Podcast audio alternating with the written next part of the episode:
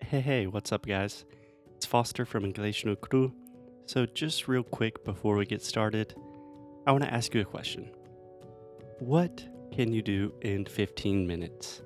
Do you have 15 minutes free every day to dedicate to your English? If the answer is no, you literally do not have 15 minutes, you need to change something in your life because everyone should have at least 15 minutes free in their day to do something they like, to work on a hobby, or work on a new skill. With Cambly, you can do that. You can take 15 minute English classes every day, and you can get your first one for free with any teacher you want, any time of day. It's amazing. Go to cambly.com or download the Cambly app and use the promo code ENGLISHNUICRU to get your first class for free. No strings attached, no credit card, no nothing, just free English. Do it, Cambly. It's awesome. I don't know why you haven't done it already. Okay, let's get on with the show. Oi, fala aí pessoal, bom dia. Você está escutando o Inglês no Inglês no Rádio. I am your host, Foster Hodge. This is your daily dose of English.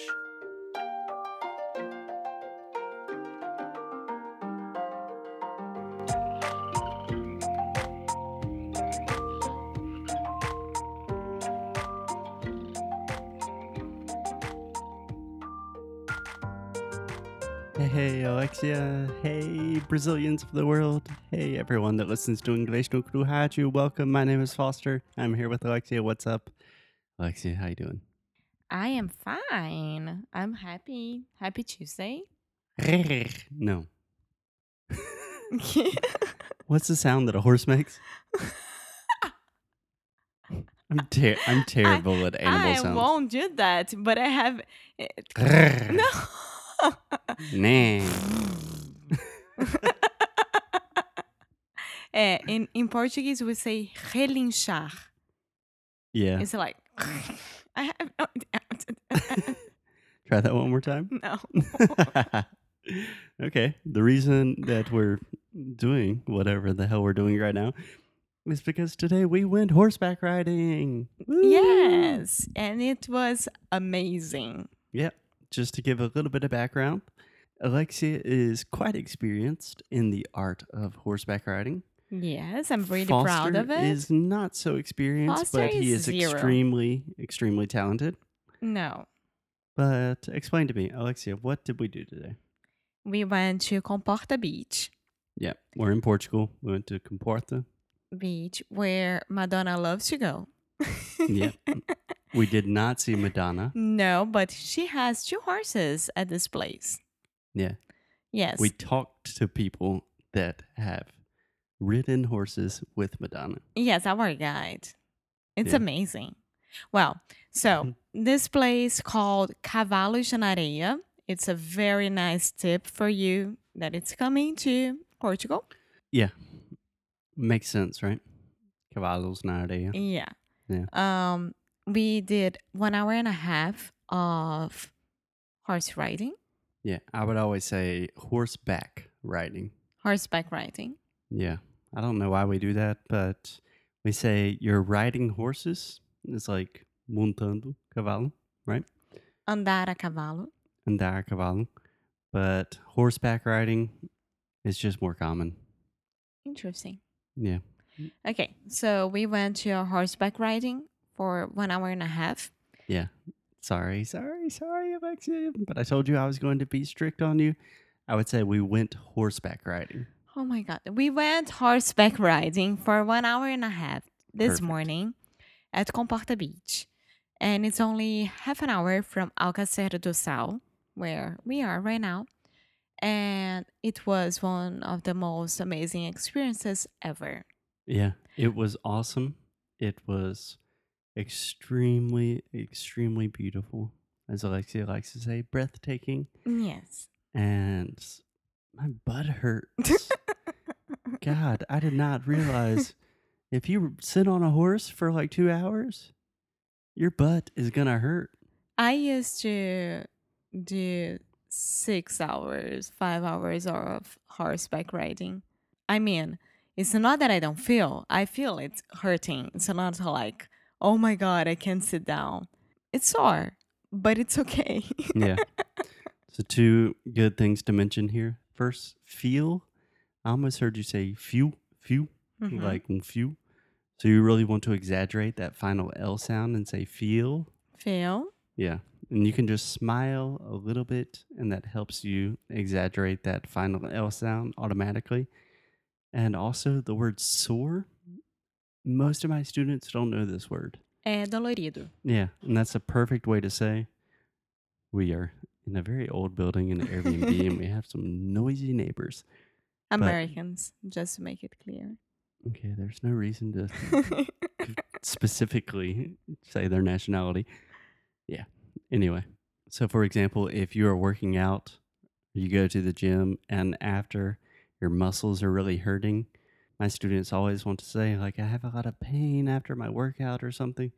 You just say, no, I'm sore. I'm sore. Yeah. That means do- dolorido. yeah, exactly. So it was the first time in a very long time that I was back to a horse, like to deal with a horse and see a horse and touch a Mhm. horse and have fun with a horse. And I was so, so, so happy about it. Yeah. Alexia was really happy because we were riding in a group and they gave you the owner's horse. Yes. who was like the craziest kind of most stubborn most temoso Yeah, what the guide was explaining to me is that all the horses from there, they are like not rescued, but people donate the horse most of the times because donate yeah, because they used to be like um for hipismo, epismo this is something i wanted to talk about equestrian. yeah so when we're talking about any sort of competitive horse activities anything related to horses really we say equestrian even though it's like de, de corrida, like jo- jockey, yeah so we have horse racing which we would just say horse racing. But if you're saying anything related to horses, for example, when I was in university, they had the the equestrian center, and all of my friends that rode horses, they said like, "Oh, I'm on the equestrian team," or "I'm going to the equestrian center." Okay. Yeah. So I used to do equestrian. no, you just say, "I used to ride horses a lot." No, but I used to do hipismo. Yeah, yeah. I would say I used to do like horse competitions or jumping. Yeah. And my horse from today, he is seven years old. So he's already old for any type of competition. Vento. Yeah. His name is Vento. Yeah. And he Your used to horse's be. name was Vento. Mine was Catarina. Yes. And my horse, he used to be a jockey horse. Yeah. Yeah. And Foster's horse, she used to be de carroça. Yeah. Chicago horse. She used to pull a carroça, that thing Oh. that people are on it. Honestly, we'd say a workhorse, which is a great phrase because we also say for someone that is a workaholic, sometimes we say, oh, he's a workhorse. Well, too Catarina much. used to be a workhorse. Yeah. But nowadays, she's just Free hanging as a out bird. with me. Yeah. Was awesome. and it was really, really cool. Yeah. It was amazing. So, Alexia, let's talk about some horse vocab. You ready? Mm-hmm. Okay, so do you know how to say? Because I don't know most of these words in Portuguese. Honestly, don't know a lot of them in English. How do you say the thing that you sit on on the horse? Right, you're not sitting directly on the horse, but you're sitting on a I don't know in English. saddle. Saddle. Que seria sela, né? Sella. Yeah, sela. Yeah, sela as saddle. Saddle. Yeah, two D's, but we just say it really fast and say saddle. Saddle. Yeah. Okay.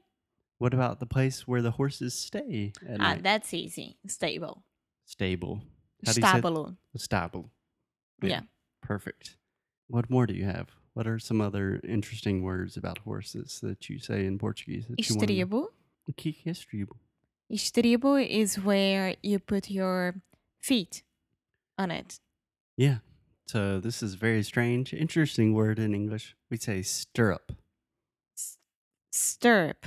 It's Yeah. almost um, syrup. Very close to syrup. I did not think about that. Like maple syrup. But it's actually a compound word. So we have the word stir, which is like mexer, Uh huh. alguma coisa in it, and then up. And we just say stirrup. I have no idea why. I don't know the etymology of that word, but yeah, that's the way we say it. Yeah. Cool. Next one would be cabresto. Cab- cabresto. Que que é cabresto? Me explica. Ah, calma que essa palavra é muito engraçada em português. Cabresto. Cabresto is where the horse face is in. It's where Oh, yeah. the... I don't know how to explain this in, Yeah. in English. So you keep the horse from like biting you and stuff like that. It's the thing you put over the horse's face. Yeah. Yeah. It's not to So I think avoid to bite. You. we call this a halter. halter. Yeah. This is actually a new word for me. So when we're talking about dogs, we call this a muzzle. Like if your dog, if you have a very aggressive dog and when you take your dog on a walk, you have to put a muzzle on him. It would be focinheira, Yeah. but Oh. it's not that for horses. It's not, it's something different. And we apparently we say halter. Okay. which makes sense because we have the verb to halt, which is very formal, very British for me. But halt means to stop. Okay. Like we have the phrase like halt, who goes there? Which is like stop, who are you? Tell me your business here. it's very Shakespearean. Yeah, I would say it's very British. Yeah. But it's also you see the word halt a lot in religious text. Stuff like that. Okay. Cool. Anything else about horses? Yeah, and some people use chicote, not in a bad way. Chicote helps a lot if you know how to use it. You don't hurt the, the dog, you don't hurt the horse. Yeah, you're not just smacking the Yeah. horse for no reason. Yeah. We would just say a whip. Whip, And in this context, you could even say a horse whip. horse whip. Yeah. Yeah. Two more things. How do I say trote? Traci is trot. E galope. Okay, first with traci. Huh? Remember the TR in English, a lot of times will make the ch sound, just like Thiago. Mm-hmm. Sum carioca vai falar Thiago. It's a trot. Trot. Não é trot, trot, é trot. Trot. Perfect. Uh, galope. Uh, gallop. Gallop. Yeah. I would love to gallop today. Yeah. If a horse is galloping, that means he's running. Yeah, he's galopando. Very Yeah. similar. So, if you're coming to Portugal, you have to do it. It's a must do. It's pretty awesome and it's very, very, very cool. I mean, Yeah. It I was would do awesome. that every weekend. I want to work there. Can I work Mm. Yeah. You can Okay. work there. They even told Alexia she could work there today because she was so good. They didn't say that to me, but I think they were just trying to make Alexia feel good. there? No, But honestly, I was perfect. you did great. apart from my butt being really sore, it was amazing. I want to ride more horses. I think everyone that is listening to this podcast, you should probably get off your computer, stop doing whatever you're doing, get on a horse. It will change your life. yeah, and another thing that it's very important that Foster didn't do it, but I did, is to wear a helmet. You have to wear a helmet. Yeah. You must wear a helmet. It's very important. It's very dangerous. You must wear a helmet. I don't care. You must do that. Yeah. That's Yeah. a good note to end on. Safety first, guys. yes, seriously. That's what you we have always say to. in English. no kuru. Talk to people and safety first. okay. We will see you guys tomorrow. Bye. Nah. Ciao. Ciao.